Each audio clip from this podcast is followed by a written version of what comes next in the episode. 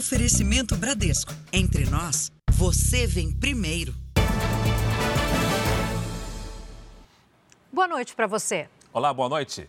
O incidente que aconteceu na Coreia do Sul, onde um homem abriu a porta de um avião próximo ao pouso, trouxe uma série de perguntas a respeito da segurança das aeronaves. O episódio serve para reforçar que a tripulação é preparada para esse tipo de situação e que, apesar do susto, o piloto aterrissou sem problemas. Já imaginou estar num avião quase aterrissando e de repente um passageiro abre a saída de emergência? Fora de filme, primeira vez que eu vejo. Eu acho que eu morria na hora antes de, de acontecer qualquer coisa. Foi o que aconteceu num voo de uma companhia aérea sul-coreana ontem, próximo ao aeroporto internacional de Daegu, no sudeste do país. O avião estava a 200 metros de altura, com 194 passageiros a bordo, quando um homem de 30 anos resolveu abrir uma das portas. Ele foi preso e, em depoimento, disse que estava se sentindo sufocado e que queria sair rapidamente da aeronave. A atitude dele deixou todos em pânico. Faltavam cerca de três minutos para o pouso, que aconteceu sem problemas. Alguns passageiros tiveram problemas respiratórios e foram levados a hospitais. O incidente foi num avião comercial, mas se fosse numa aeronave menor, como essa aqui, o susto seria igual, porque mesmo perto de aterrissar, a velocidade, nesse momento, seria aí na casa dos 200, 250 quilômetros por hora. Um especialista em segurança aeronáutica consultado pelo Jornal da Record afirmou que em nenhum momento passageiros e avião correram risco. A cabine do avião já está despressurizada, não existe a pressão interna de dentro para fora. Né? Então isso evitou com certeza uma tragédia, porque caso isso ocorresse numa altitude maior, onde essa cabine estivesse pressurizada, com certeza ia ser, muita gente ia ser expelida para fora do avião. Segundo ele, mesmo que o avião estivesse pressurizado a uma altitude superior a 3 mil metros, o piloto não teria problemas para pousar, mas haveria vítimas entre os passageiros. Eu não vejo o risco de, de ter um acidente com o avião, derrubar um avião por causa disso. Agora outros destaques do dia. Consumidor decide esperar novas regras de desconto para comprar o carro zero. Doenças respiratórias lotam as emergências dos hospitais públicos de Porto Alegre. Exclusivo: túmulos são violados para abastecer a venda ilegal de dentes a estudantes de odontologia. Universidade Federal do Paraná investiga trote violento contra calouros. Partidas do Campeonato Brasileiro têm homenagens a Vini Júnior. Na série especial, conheça a árvore que tem a altura de um prédio e a chamada de gigante do Amazonas.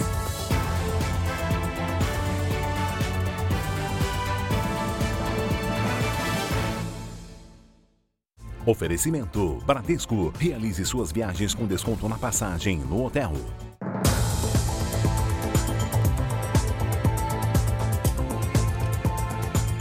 Depois do anúncio do pacote que vai reduzir o valor dos carros novos, o setor estima que até 300 mil veículos sejam produzidos a mais este ano. Mas como o governo ainda não publicou as medidas, os descontos não chegaram às concessionárias. E quem quer comprar um carro zero decidiu aguardar um pouco mais. Há um mês, Paulo pensa em trocar o carro usado, avaliado em 190 mil reais, por um novo mais barato, na faixa de 100 mil. Ele veio à concessionária, mas não sabe se já vai fechar o negócio. Por eu estar procurando um carro mais popular, que eu acho que se enquadra aí nessa, nesse projeto aí do governo, eu acredito que de repente possa ser até interessante de repente esperar mais um pouquinho, né? E ele não é o primeiro cliente que cogita esperar um pouco mais. Um cliente ou outro ligou perguntando, é... teve cliente que estava em negociação, decidiu aguardar um pouco mais. Na última quinta-feira, o governo federal anunciou o corte nas alíquotas de dois impostos para carros novos que custam até 120 mil reais. A redução varia de 1,5% a 10,96%, dependendo do modelo do veículo. Um carro como esse, por exemplo, que hoje na tabela custa 70 mil reais, pode chegar a pouco mais de 62 mil, sem contar com os descontos oferecidos pela montadora. Quanto mais barato, menos poluente e com mais peças produzidas no Brasil, menores serão as alíquotas cobradas pelo governo. Mas apesar do anúncio, o decreto e a medida provisória que oficializam a renúncia fiscal só devem ser publicados daqui a duas semanas. Até lá, O movimento nas concessionárias deve ser mais de pesquisa do que de compra. E o consumidor não está errado. O que a gente tem hoje, o que foi sinalizado, é uma ideia. Uma ideia de que os carros vão ficar por volta de 2 a 11% mais barato. Mas qual que é o carro que vai ficar 11% mais barato ou 2% mais barato? É o carro que eu desejo? A gente não sabe. O economista explica que, por conta dessa espera, a expectativa do setor de fechar o mês com 190 mil unidades vendidas caiu para 160 mil. Demanda que deve ser retomada quando a redução dos preços chegar às lojas. O Paulo prefere esperar para ver. Tô, tô em dúvida ainda, né? Não sei se vai ter um reflexo tão grande né, no, no, preço assim do, do carro. O corpo do ator Jeff Machado foi enterrado hoje em Araranguá, no sul de Santa Catarina. Ele foi encontrado morto dentro de um baú que estava enterrado e concretado no terreno de uma casa na zona oeste do Rio. A despedida aconteceu na cidade onde ele nasceu. Eu peço à polícia do Rio de Janeiro, à polícia do Brasil, que tome providência. Jeff saiu de Santa Catarina em busca do sonho de ser ator. A polícia investiga se o crime tem relação com uma falsa promessa para que ele atuasse em uma novela. Ele teria sido assassinado ao perceber que se tratava de um golpe. Dois suspeitos são investigados. Um deles seria amigo da vítima. Era nesta casa, na zona oeste do Rio, que Jeff Machado vivia. A família já esteve aqui para pegar alguns pertences do ator. E neste canto, no quarto onde ele dormia, estão alguns baús que ele usava para guardar objetos. E foi em um parecido com esse que a polícia encontrou o corpo do ator. O baú foi encontrado na última segunda-feira no terreno de uma casa, também na Zona Oeste, enterrado e concretado. Jeff Machado estava desaparecido desde janeiro. Agora a expectativa realmente é que a polícia aponte os autores desse, desses crimes aí bárbaros, que a justiça defina aí a possibilidade de prisão é, para esses autores. A Universidade Federal do Paraná investiga um trote violento cometido por alunos veteranos em estudantes novatos. As cenas foram registradas por moradores da região perto da universidade em Curitiba. Enfileirados, sem camisa e abaixados no chão, os calouros são ofendidos e agredidos. Segundo os moradores da região, foram usados até animais mortos no trote. Eles esfregavam na cara deles e e né, eu comecei a achar meio deselegante aquilo. O morador que viu as cenas se preocupa, já que a filha dele quer estudar nessa mesma universidade. Os pais saem para trabalhar e seus filhos apanhando do jeito que estava apanhando ali, porque foi uma cena de humilhação aquilo ali, né? Em nota, a Universidade Federal do Paraná afirmou que já abriu uma investigação para apurar o ocorrido. Depois, também poderão ser abertos procedimentos disciplinares contra os responsáveis. A Polícia Civil também informou que vai abrir uma investigação nesta segunda-feira. A universidade também não divulgou de qual curso são os estudantes envolvidos. Outra preocupação dos moradores que presenciaram a ação é com relação à saúde mental dos estudantes e o trauma que trotes desse tipo podem gerar. Não pode haver a banalização disso. A partir do momento que existe humilhação, não se torna mais uma brincadeira. As emergências dos hospitais públicos estão superlotadas em Porto Alegre. Pacientes chegam a ficar um dia inteiro à espera de atendimento. Longas filas. Essa é a rotina de quem precisa de atendimento médico em hospitais municipais e estaduais na capital gaúcha. Eu estou aqui desde ontem, às duas horas da tarde, e eles estão dando prioridade para as pessoas que estão chegando com mais urgência. 26 horas de, de espera sem nem passar pelo médico, só pela triagem. Eles que não tem mais prioridade para o idoso, só isso que eles falam. Desde o início do mês, as emergências dos hospitais da cidade registram um aumento de 200% na demanda pacientes com doenças respiratórias, principalmente crianças, elevaram a procura por atendimento. O que a gente tem percebido é que é a questão da influenza, tá? Os vírus respiratórios têm sido a principal causa, né? Nós passamos um período aí eh, de três anos onde nós nos dedicamos à Covid e a questão respiratória por vírus eh, gripais, ele foi muito baixa, tá? E isso pode estar ajudando agora a ter um, um vírus mais selvagem e causar uma forma mais aguda nas pessoas, né? Para tentar diminuir a lotação nas emergências e unidades de pronto atendimento, a prefeitura da cidade implantou a operação Inverno. A partir de agora, cinco postos de saúde abrirão também aos finais de semana. Hoje foi o primeiro dia do plano e estava tudo desse jeito, superlotado. Em pé, pessoas que aguardam por vacinas dividem o mesmo ambiente com quem precisa de atendimento médico. A Secretaria Municipal de Saúde de Porto Alegre informou que no próximo fim de semana o número de postos abertos vai aumentar de 5 para 9. Mas, por enquanto, não há previsão de contratação de mais servidores. Enquanto a situação não é resolvida, quem precisa de atendimento critica a demora. Como eu vi que o posto estava aberto, achei que seria mais rápido. Mas igual o atendimento está bem demorado. Aí tu fica naquelas, né? Eu fico aqui com ele. Onde está todo mundo fechado, eu vou para casa, o que, que eu faço? Aí a gente optou por esperar. A Secretaria Estadual de Saúde informou que a partir da semana que vem vai liberar recursos financeiros para os hospitais para tentar diminuir a superlotação.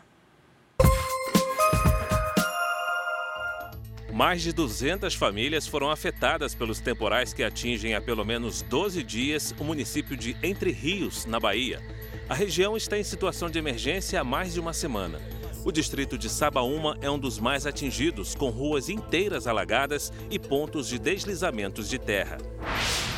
O Ministério Público do Rio de Janeiro entrou com ação para que a agência de viagens digital Hub reembolse os consumidores que tiveram prejuízos. A empresa comercializou pacotes turísticos que não foram entregues. Segundo a Promotoria de Defesa do Consumidor, as diversas reclamações contra a agência servem de provas de que os clientes foram lesados. A Herb não se manifestou sobre a ação. Em Goiânia, policiais apreenderam um caminhão que transportava 3 toneladas de maconha. A droga estava escondida em tabletes na parte de trás do veículo. O motorista foi preso. A droga foi levada para a central de flagrantes da Polícia Militar. Agora, uma especialidade do país que pouca gente conhece. A Marinha do Brasil lidera o ranking de desativação de minas terrestres na América Latina. É, fuzileiros navais treinados no Rio de Janeiro estão a caminho da Colômbia, onde 32 pessoas são vítimas dos explosivos por mês. Um trabalho delicado e com risco de morte. Mas Marcelo e Lucas estão de malas quase prontas para embarcar para a Colômbia. Ao longo de, todo, de toda a carreira, nós trabalhamos com explosivos, né?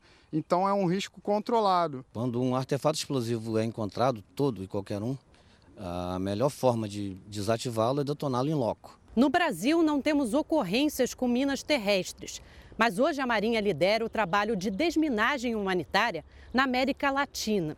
Os fuzileiros navais que são treinados aqui no Rio de Janeiro são enviados à Colômbia, país que tem uma média de 32 vítimas de artefatos explosivos por mês. Já estou com esse equipamento de segurança. Ele vai colocar o capacete, que tem viseira. É preciso que ele seja bem ajustado, porque agora, em uma simulação, a gente vai demonstrar em um treinamento aqui controlado o que significa um erro. Um erro significa isso aqui, ó. Uma explosão.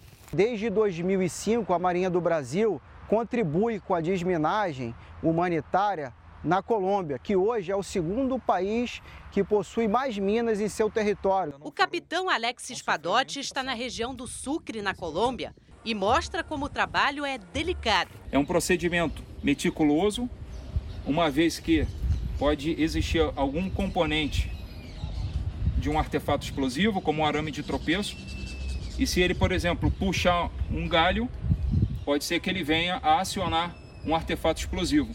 Além do que aprendem no treinamento, os militares têm que estar preparados para armadilhas. Quase 500 municípios já foram declarados livres de suspeita de minas. Mas em 124 não é possível realizar operações de desminagem humanitária por falta de segurança. Não é um segredo que nosso país. Não é um segredo que ainda temos em nosso país conflitos armados com grupos armados e que obviamente não há garantia para fazer esse trabalho. A América Central foi declarada uma região livre de minas e artefatos explosivos não detonados depois que os fuzileiros navais estiveram na Costa Rica, Guatemala, Honduras e Nicarágua. Mesmo que a gente se sinta um pouco preocupado em alguns momentos por estar exposto a um risco controlado, com certeza os nossos familiares são muito orgulhosos de nós termos essa oportunidade proporcionada pela Marinha. Cerca de 30 mil cubanos receberam vistos americanos desde que o serviço foi retomado em janeiro deste ano. As emissões dos documentos fazem parte de um novo programa migratório que aceita mensalmente imigrantes de países como Nicarágua, Venezuela, Cuba e Haiti. O objetivo da medida é combater a imigração ilegal. As atividades na Embaixada Americana, em Havana, capital cubana, haviam sido paralisadas em 2017. No ano passado, mais de 300 mil cubanos chegaram aos Estados Unidos de forma irregular. A lei que proíbe a contratação de imigrantes sem documentos deixa incerta a permanência de quase 800 mil pessoas na Flórida, nos Estados Unidos. As novas regras passam a valer já a partir de 1 de julho. Cat Gutierrez veio da Nicarágua há sete anos. Ela diz que a nova lei no estado da Flórida impactou toda a comunidade de imigrantes. As pessoas não querem falar porque estão com medo, conta.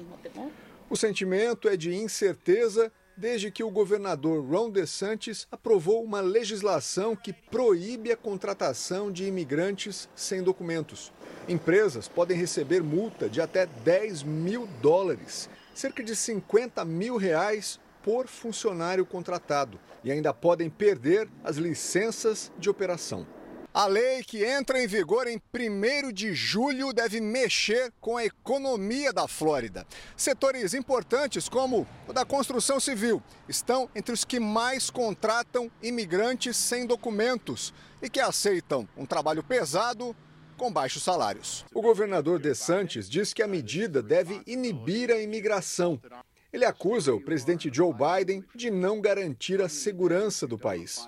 O republicano deve concorrer às prévias do partido com o ex-presidente Donald Trump para a indicação do partido à presidência. Estima-se que atualmente 772 mil pessoas vivam ilegalmente na Flórida. O cordão de girassol, uma espécie de fita que identifica pessoas com deficiência não visível, é uma ferramenta internacional que evita constrangimentos e ajuda no atendimento a esse público. Criado em Londres, o objeto já é adotado em seis estados do Brasil e no Distrito Federal. Agora, o Congresso analisa uma lei para adotar o cordão como símbolo nacional de identificação de pessoas com deficiências ocultas. A caminhada não para. Mas para essas pessoas, seguir o ritmo dos outros é um desafio maior. Gerson é uma delas. Tinha vezes em que eu estava na fila de um supermercado, por exemplo, e eu ficava tão agitado, tão que eu não conseguia ficar mais lá. Entrava em um, um sentimento de ansiedade tão profundo que teve uma vez que eu cheguei a chorar. E aí as pessoas que estavam ao redor não entendiam o porquê daquilo. Gerson foi diagnosticado com o transtorno do déficit de atenção e hiperatividade, que faz parte das mais de 1.200 deficiências ocultas. Condições que não são identificadas visualmente, mas que alteram a rotina. Temos o transtorno do espectro autista, que apresenta como necessidade especial uma dificuldade na comunicação e na regulação emocional. Temos o déficit de atenção e hiperatividade, que apresenta uma dificuldade na atenção, na memória, na organização. Temos os transtornos de ansiedade, os transtornos de humor, entre outros. Segundo a Organização Mundial da Saúde, uma em cada sete pessoas tem deficiência. A maior parte é oculta. Muitos acabam sofrendo com a discriminação por causa das limitações. E é aí que a falta de conhecimento e empatia se torna um problema ainda mais grave. Foi durante um voo que a Flávia descobriu uma maneira de ajudar a filha, que é autista. A menina ganhou um cordão de girassol, uma forma de sinalizar que era preciso ter paciência e atenção especial. O portador pode ainda acrescentar informações sobre as dificuldades e obter ajuda. A prática já é adotada em 29 países, como Inglaterra, Estados Unidos, Canadá e Emirados Árabes. O interesse foi tanto que hoje a Flávia é uma das diretoras de um projeto voltado para o tema. É importante é, entender que o colar não implica em nenhuma é, vantagem. O colar é único e exclusivamente para que exista respeito, empatia, paciência, generosidade, oferecer ajuda. É o que acontece no Morro do Pão de Açúcar, no Rio, que já distribuiu 400 colares. A gente dá apoio e suporte se essas pessoas chegarem até a gente. Como a gente tem o treinamento, a gente dá esse suporte necessário. No Brasil, não há números oficiais de pessoas com deficiências ocultas, o que dificulta ações sobre o tema. Mas o Senado já avalia uma proposta para adotar o cordão de girassol como um símbolo nacional de identificação. Seis estados e o Distrito Federal já têm legislação sobre o tema. A Janaína é autista. Há poucos meses, ela sofreu uma crise de pânico em um ônibus em Santos, no litoral de São Paulo, e usou o cordão para conseguir ajuda. Eu estava quase desmaiando, desfalecendo mesmo. Aí um moço veio me ajudar, e aí eu peguei e puxei o colar. E aí foi quando ele olhou e viu que estava que o que era a minha condição. Existem momentos assim que você tem um um identificador é, é muito importante para que as pessoas pelo menos tenham um pouquinho mais de humanidade.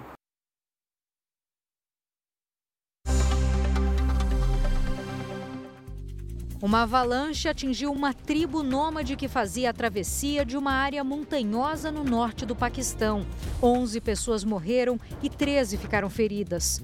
O mau tempo e as condições das estradas prejudicaram o trabalho de resgate.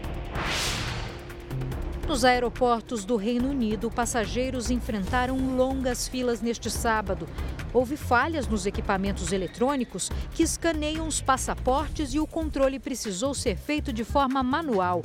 A situação já foi normalizada. O Twitter se retirou do Código de Boas Práticas da União Europeia. São recomendações que ajudam na verificação de informações e impedem a publicação de notícias falsas. 30 empresas, incluindo as maiores do ramo de tecnologia, aplicam as determinações. Apesar da decisão, será uma obrigação legal para todos a partir de agosto. E veja a seguir: Supremo Tribunal Federal decide que empregadores não precisam justificar demissão sem justa causa. 3 milhões e meio de multas aplicadas em rodovias do país são anuladas por erros na emissão na série especial A Única Capital Brasileira banhada pelas águas do Rio Amazonas.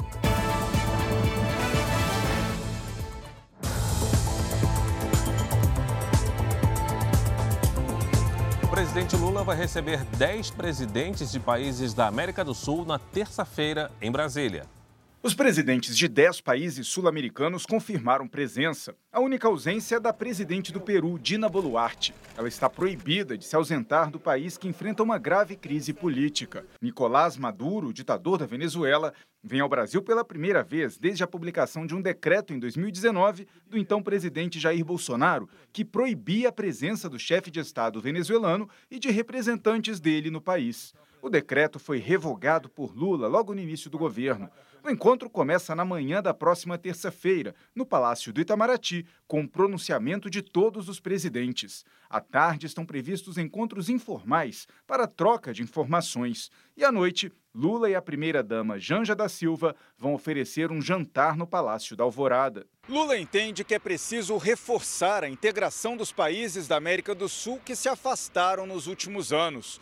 O presidente quer superar as diferenças ideológicas entre as nações para encontrar pontos de interesse em comum.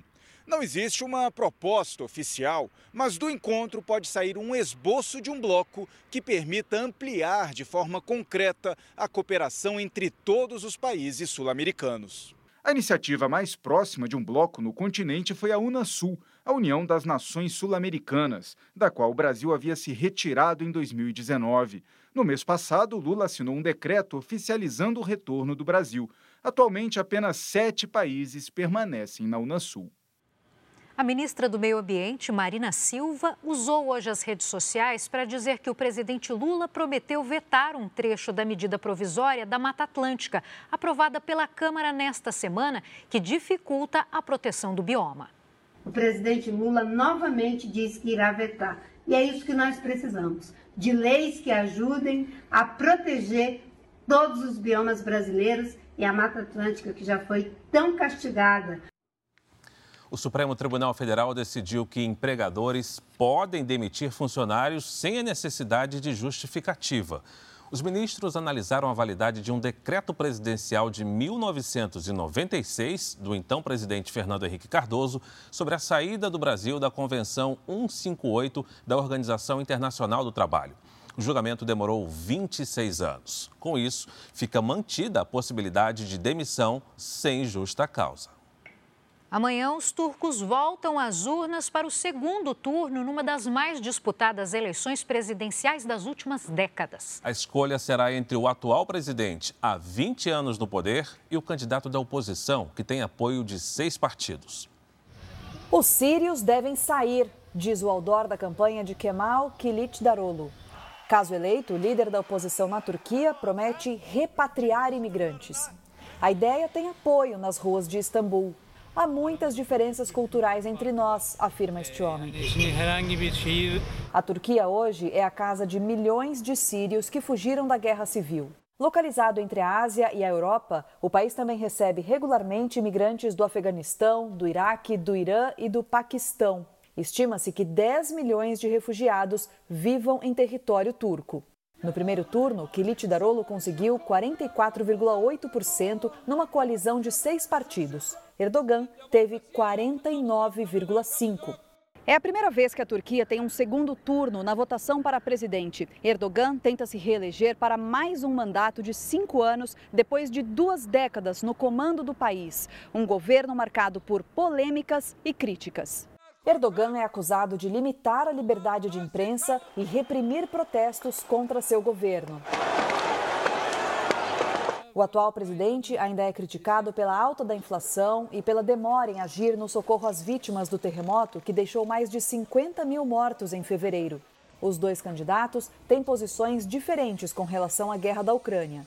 Erdogan é aliado do presidente russo Vladimir Putin, o opositor, não no último dia de campanha e confiante depois do apoio do terceiro colocado no primeiro turno, o atual presidente pediu aos eleitores que compareçam às urnas. Os 8 milhões de pessoas que não votaram no primeiro turno podem ser decisivos para o resultado deste domingo e para os próximos anos na Turquia. O tempo mudou no sul. Em Porto Alegre, a temperatura despencou quase 10 graus de ontem para hoje. Lidiane Sayuri, já é efeito dessa frente fria que você vem falando? Boa noite. Boa noite, Giovana. É sim, viu? Fara, muito boa noite para você, boa noite a todos. A frente fria está entre Santa Catarina e o Paraná. As imagens de satélite mostram muitas nuvens carregadas sobre a região. No domingo, esse sistema avança para o sudeste e o centro-oeste. Atrás vem o ar polar que aumenta a sensação de frio. Na fronteira com o Uruguai, o domingo amanhece com geada e mínima de 4 graus. Em todas as áreas claras do mapa, tempo firme e abafado. Em Porto Alegre, domingo à tarde, geladinho, com no máximo 19 graus. Em Belo Horizonte, faz até 27. Em Campo Grande, 25. 30 no Recife, em São Luís 31 e até 34 em Manaus. Em Bom Jardim da Serra, Santa Catarina, há uma pequena chance de chuva congelada e até neve neste domingo. Em Curitiba, risco de chuva forte, principalmente pela manhã. À tarde, faz 19 graus. Em São Paulo, 25 graus com chuva à noite. No Rio de Janeiro, tempo firme, com 31. Vamos agora ao Tempo Delivery. O Marcelo é de Casa Grande, em Minas Gerais, Lidiane. Vamos lá, Fara. Oi, Marcelo, boa noite. O domingo amanhece com neblina densa e friozinho. À tarde, o sol aparece e a temperatura sobe até 25. Mudanças mesmo só no fim da semana que vem. Olha, o Francisco está com muito calor em Guarujá, no litoral de São Paulo, e pergunta para você quando é que vai chover. Opa! Vamos lá, Francisco. Calma que o calor está com as horas contadas. Neste domingo, o sol aparece e o tempo muda à noite. À tarde faz 26 graus. Agora, na segunda e na terça, aí sim tem previsão de chuva, com máximas de 22 e de 23 graus. Aqui no Tempo Delivery, você pede e a gente responde. Participe pelas redes sociais com a hashtag você no JR. Giovana Fara, bom domingo. Obrigado, bom domingo para você.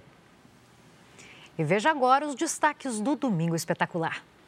Roberto Cabrini está em Madrid, na Espanha, e revela detalhes inéditos da investigação do caso de racismo contra o jogador Vini Júnior. A situação é indiscutivelmente tensa. A reação das autoridades espanholas no combate aos crimes de ódio. Discussão em torno do cigarro eletrônico. O uso é proibido no Brasil, mas ele segue sendo vendido ilegalmente. Especialistas defendem a regulamentação como uma forma de acabar com o comércio clandestino. Estudos apontam que os chamados vapes podem ser menos prejudiciais à saúde. E como países adotaram equipamento para combater o uso do cigarro convencional. A incrível história da mulher que nunca cometeu um crime, mas mora dentro de um presídio. Como a casa onde ela vive foi parar atrás dessas grades? Você se lembra da Maria Solange? Ela ficou famosa depois de aparecer assim, dançando uma música da Madonna. Três anos depois, a vida dessa mulher mudou completamente. Você vai se surpreender ao descobrir como ela está hoje. Gente, não acredito! É no Domingo Espetacular, depois do Canta Comigo. Nós vamos mostrar a seguir com exclusividade. Criminosos violam túmulos para abastecer a venda ilegal de dentes a estudantes de odontologia. Virada cultural deve reunir cerca de 4 milhões de pessoas em São Paulo. Atletas voluntários guiam pessoas cegas em caminhadas e corridas pelas ruas de Belo Horizonte. E a árvore que é conhecida como a rainha da floresta, essa aqui tem mais de 400 anos.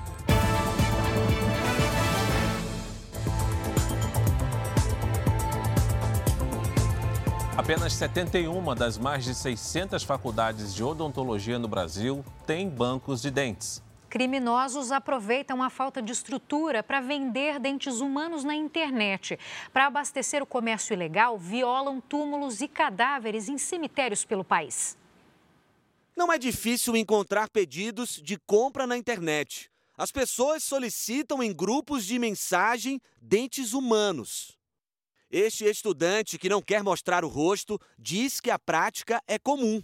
Se você é, precisar, sempre tem aquele colega que, tem um contato, que conhece alguém, que consegue arrumar tranquilamente. Os dentes são utilizados em aulas práticas e em pesquisas nos cursos de odontologia. Os artificiais são caros, custam entre 25 e 30 reais cada. Na internet, os naturais são oferecidos ilegalmente por 10 reais.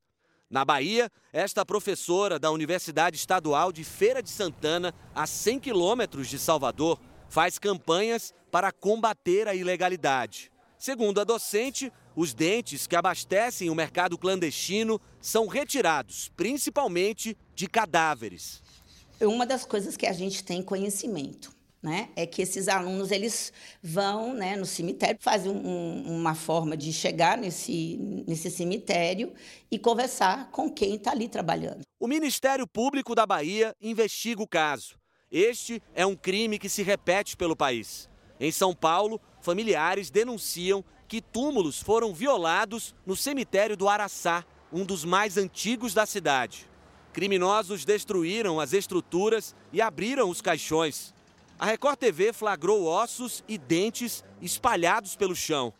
A Luciana tomou um susto quando veio visitar o jazigo do sogro. E você encontrar corpos jogados ao chão, todos os túmulos abertos, ossos para tudo quanto é lado, eu acho isso calamidade pública.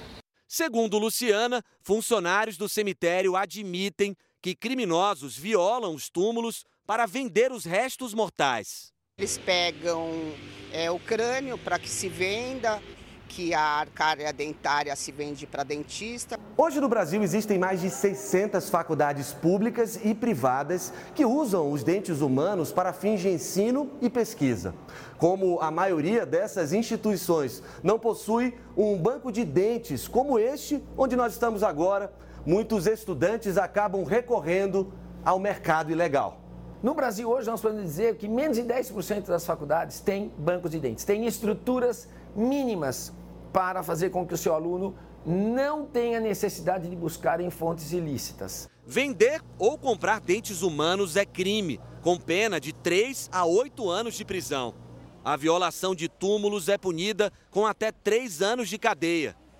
Segundo especialistas, o combate ao comércio ilegal passa por melhorias nas faculdades de odontologia do país, que deveriam ter um banco de dentes à disposição dos alunos. A grande maioria não tem banco de dentes, não tem estrutura, não estão se responsabilizando e estão expondo os alunos a situações de atos ilegais que podem ser até presos. Dente é um órgão e precisa ter, ser tratado com dignidade.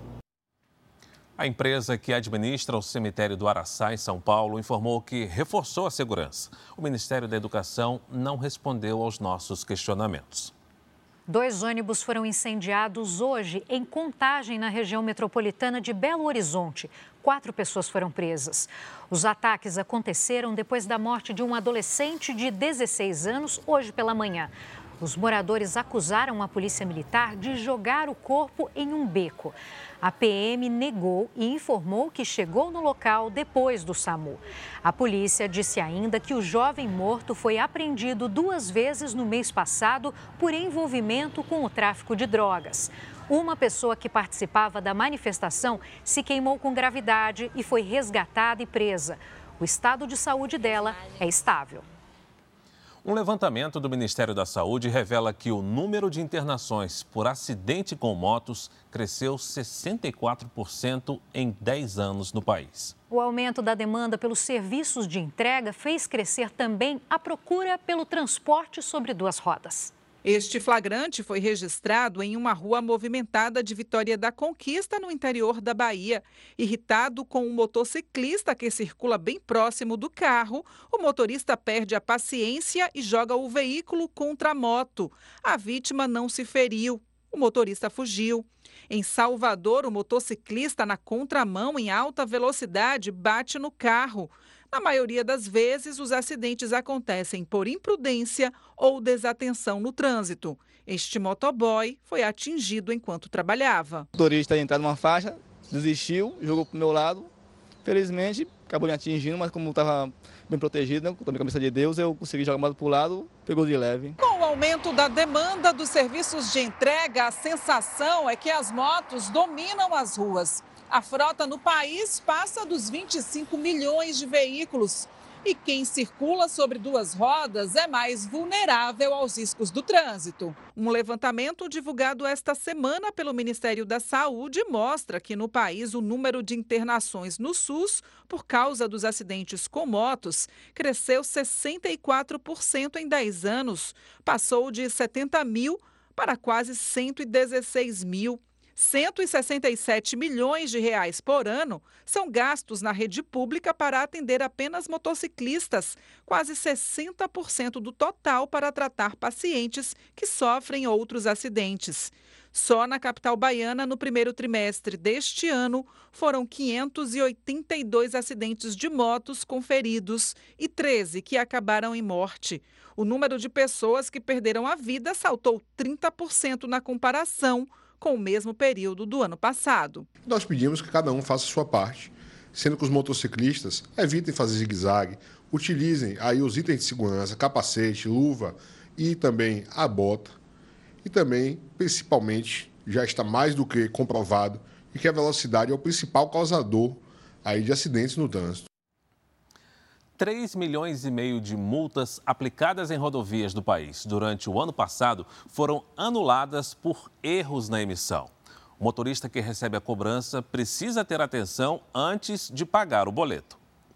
Anderson levou um susto quando recebeu em casa uma multa de trânsito, que ele garante não ser dele. Eu recebi a multa, fui abrir ela e eu nunca tinha passado por esse endereço. essa multa não é sua. De jeito nenhum. Nunca passei nesse, nesse local. O carro multado por excesso de velocidade é este, com logo de uma empresa de segurança. O do Anderson é da mesma marca, mas de outro modelo. O único detalhe em comum é a placa, aparentemente a mesma. Colocou uma, uma fita preta que transformou em outro numeral. A reclamação de multas indevidas se tornou comum. Esta infração, por exemplo, é de uma moto em alta velocidade em Campina Grande, na Paraíba mas a placa pertence a um carro. A mesma coisa aconteceu em Boa Vista. A placa da multa não corresponde ao carro da foto. No Paraná, este automóvel também foi flagrado acima da velocidade permitida, mas os dados pertencem a outro veículo. É do mesmo modelo, mas versões diferentes.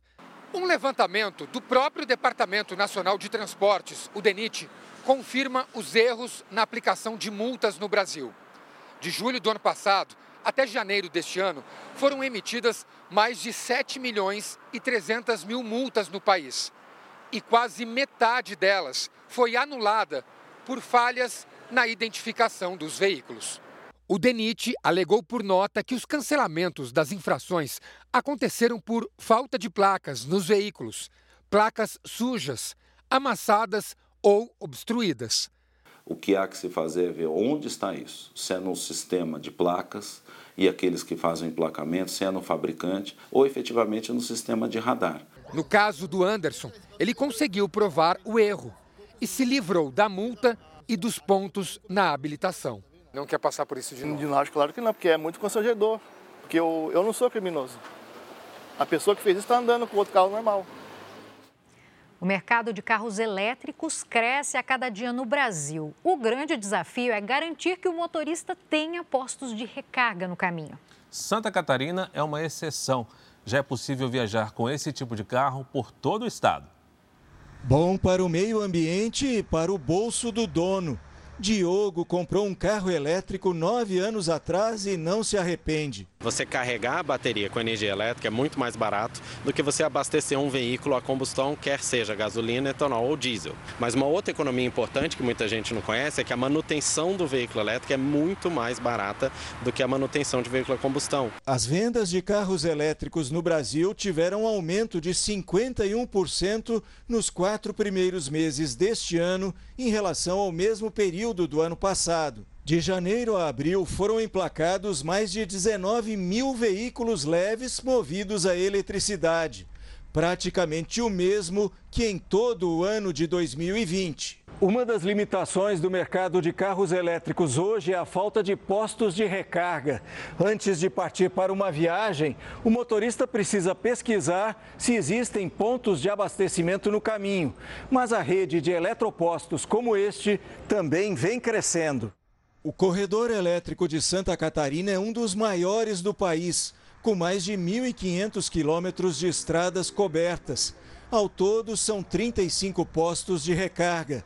O motorista pode viajar de norte a sul e de leste a oeste do estado. Todo mundo já constatou a importância de ter um veículo elétrico, né? os benefícios que ele traz para o nosso planeta. Então, o crescimento é grande. Então, a infraestrutura tem que vir junto. Né? Tem que crescer também para proporcionar essa facilidade para os usuários. Outros 10 postos de recarga serão instalados nos próximos meses. É um mercado com tendência única, crescer. É um caminho sem volta. O mundo vai girar com carros elétricos e nós temos que preparar.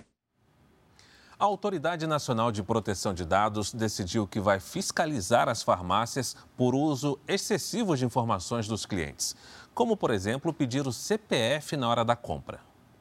Quando a gente chega no caixa da farmácia, a primeira pergunta que geralmente o atendente faz é: Sempre pergunta o CPF. Tereza é jornalista e nunca viu problema em passar o dado quando solicitado. Eu passo o CPF, porque também aqui no Distrito Federal a gente tem aquela questão de na hora que vai pagar o IPTU e o IPVA. Uh, o desconto não é gigante, mas sempre tem algum. Eu prefiro ter esse desconto do que não ter, né? Há também quem forneça o CPF pensando nas vantagens oferecidas pelos estabelecimentos. Eles pedem, a gente tem cadastro, ganha desconto. Na farmácia eu nunca fiquei preocupada, não.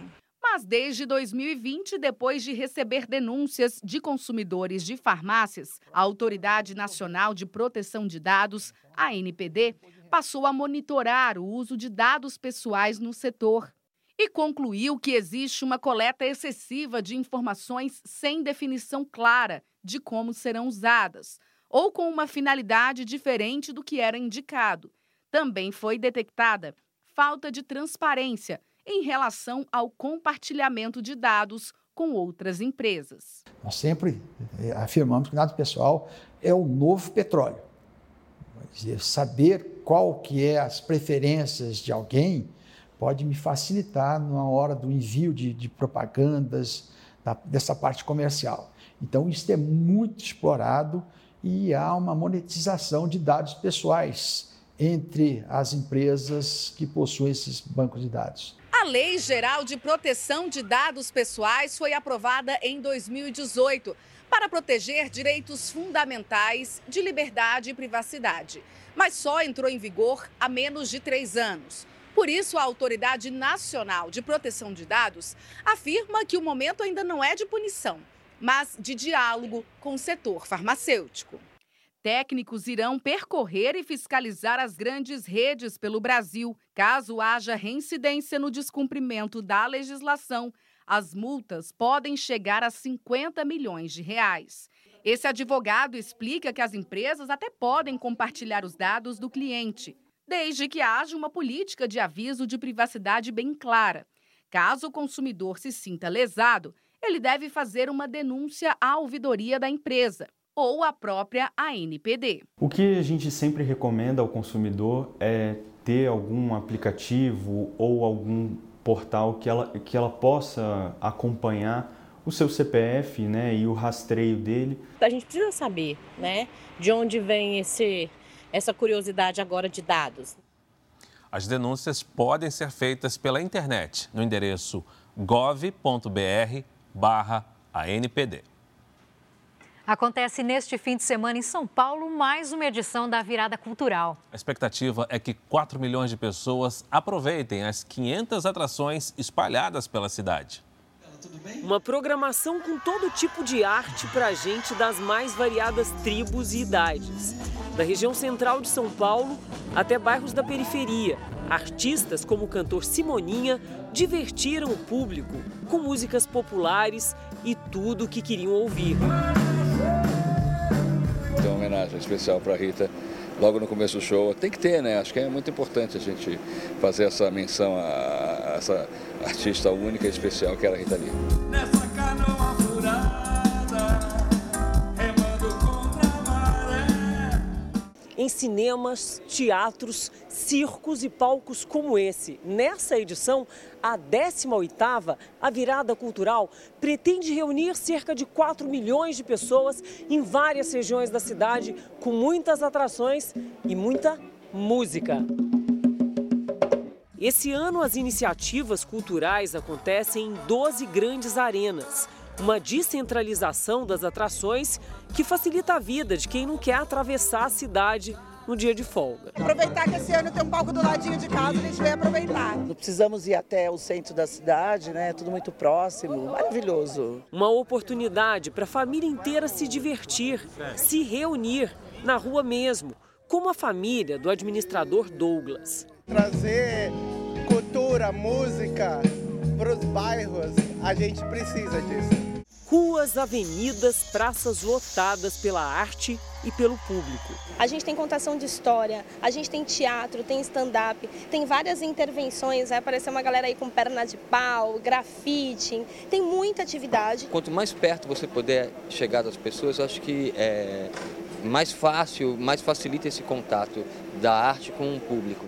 E por 24 horas vai ser assim. A maior cidade do Brasil virada voltada para a cultura, embalada por vários ritmos. Um fim de semana de diversão e tudo de graça.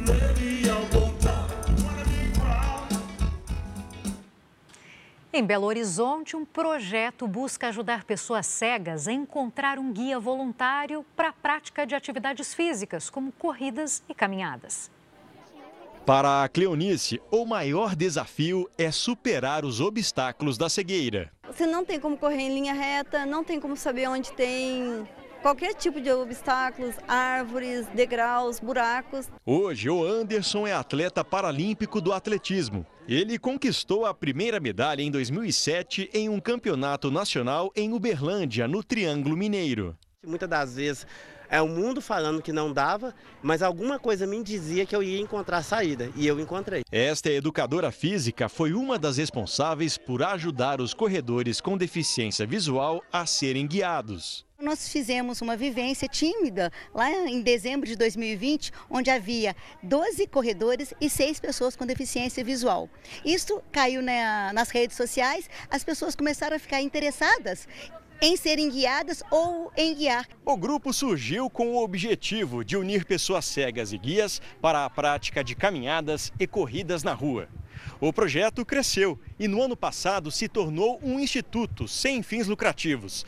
Hoje são 170 pessoas envolvidas, 55 delas com perda total ou parcial da visão, guiadas por voluntários como o Guilherme. A gente utiliza uma guia a gente pode chamar também de cordão de ligação. Essa aqui é um exemplo né, adaptada que faz essa conexão entre um e o outro, entre as duas pessoas, para qualquer comando ali, a gente não, não ter nenhum risco de causar nenhum acidente e ter essa comunicação entre os dois. Dados do IBGE mostram que 6 milhões e meio de brasileiros possuem deficiência visual severa. Mais de 500 mil têm perda total da visão. Tem algumas doenças, como diabetes, hipertensão, que faz com que eles agravem a, o problema de visão. E isso faz com que eles a, acabem piorando o sedentarismo, piorando e agravando a cegueira deles. Então, voltar à prática de esporte vai fazer com que eles voltem a ter saúde e melhore as condições, inclusive oculares. As corridas e caminhadas pelas ruas de Belo Horizonte são combinadas com os guias por um aplicativo de mensagens. O que antes era algo informal, agora, como instituto, pode buscar legalmente recursos para expandir a ação.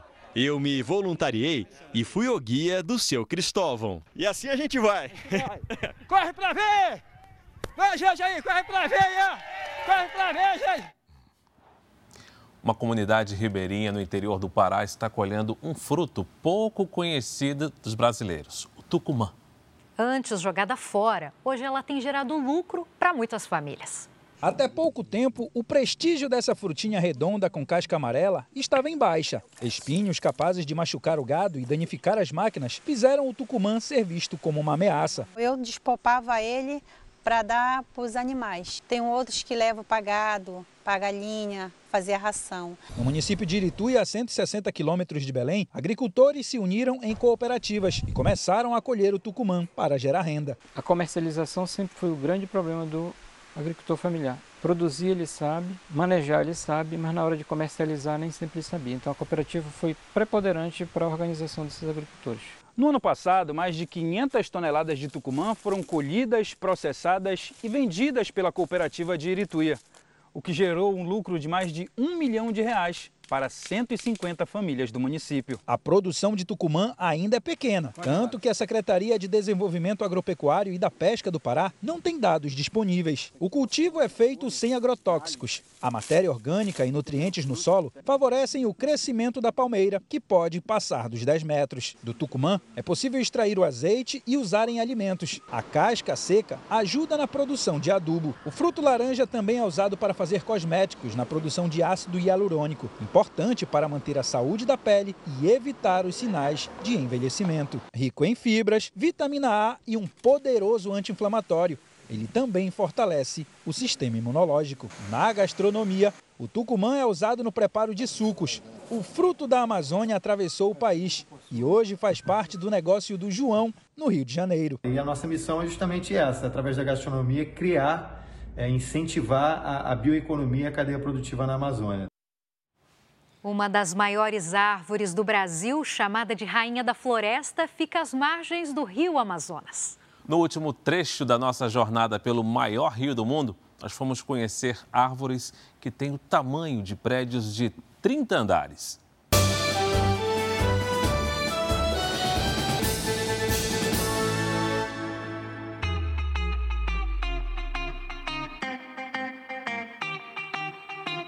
Árvores gigantescas, barcos enormes. Tudo no rio Amazonas e ao redor dele é grandioso. Aqui sim, a gente vai tendo uma noção melhor do tamanho disso tudo. Já a cidade de Macapá, no estado do Amapá, nem é tão grande assim. Mas é única no mundo. Parte dela está no hemisfério sul, parte no norte, porque ela é cortada pela linha do Equador. A 30 minutos da capital, por um afluente do rio Amazonas, fica a Ilha de Santana. Nesta região, as estradas são os rios e os barcos fazem o transporte. A ilha é famosa como uma tradicional fabricante de embarcações feitas de madeira. José Messias, há 25 anos, constrói embarcações. Hoje, ele conhece as medidas exatas, a melhor madeira, o jeito certo para fazer um barco bonito e seguro. O homem que hoje constrói alguns dos melhores barcos do norte do país não conseguiu completar o ensino fundamental, mas se aperfeiçoou nas embarcações olhando os mais velhos. Só na prática. Só na observação. Só na observação. E quando tinha alguma dúvida, fazia como? Quando tinha alguma dúvida que estava errado de manchar, então não fazer.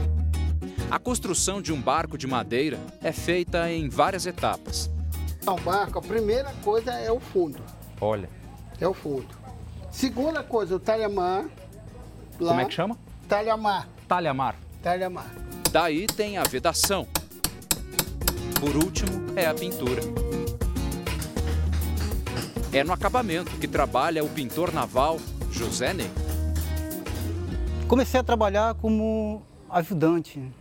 Com isso, a gente foi adquirindo experiência, adquirindo prática, até a gente conseguir a, começar a pintar por contas próprias. Perto dali, do outro lado da ilha de Santana, vamos atrás de uma das maiores árvores do Brasil, a Samaúma. Quem nos guia pela chamada Trilha das Rainhas da Amazônia é o Antônio Carlos. O clima e o terreno aqui são diferentes. Por causa das enormes árvores, há mais sombra e o terreno é mais úmido. Em poucos minutos, a primeira surpresa: uma samaúma de 60 metros de altura e de cerca de 220 anos de idade. Além dessa, tem mais três pela frente. Nós vamos seguindo aqui pela trilha das Samaúmas, que por enquanto é assim, um tablado, uma dose boa de conforto, mas lá para frente a situação vai ficar diferente. Caminhamos mais um pouco e mais uma Samaúma aparece. Essa tem um nome especial, Bailarina da Floresta. Com quase 240 anos, ela tem esse nome porque o tronco retorcido e a copa, a 50 metros de altura, entrelaçados, lembram um corpo em movimento de dança. Agora, por uma estrada de terra, passamos então por outra gigante. Essa aqui é a terceira Samaúma da rota. Ela tem entre 220 a 230 anos de idade e a altura perto de 60 metros. Para ver a última, que é a maior, temos que entrar por outra trilha. Um caminho mais difícil no meio da mata. Antônio Carlos nos dá dicas valiosas. Esse tipo de raiz tem uma, uma jararacazinha pequenina que ela gosta muito de ficar encostada. Eu, eu sabendo disso, eu não vou pisar em cima da raiz. Eu vou fazer isso. Me livrei do perigo. O tronco aqui é a mesma coisa. Me livrei do perigo. Se ele que tem experiência não pisa, que eu diga eu.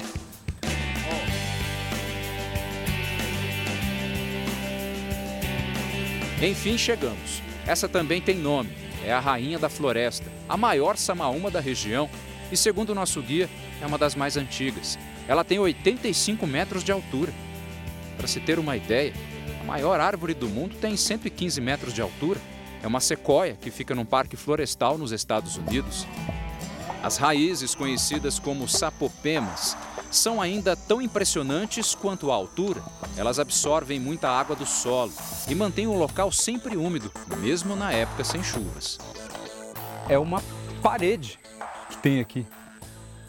Só que tem um detalhe: isso é uma árvore. Você olha para os lados, parece que ela te abraça, parece que ela te envolve. É, É impressionante. Impressionante saber que isso aqui tem, tem por volta de 400 anos. A copa fica acima de outras tantas árvores, uma majestade que pode ser vista em vários pontos à margem do rio. Um enorme curso d'água que muda de tamanho e de nome, mas que serve para tantas idas e vindas. Histórias e rostos de pessoas que moram perto deste gigante chamado Rio Amazonas.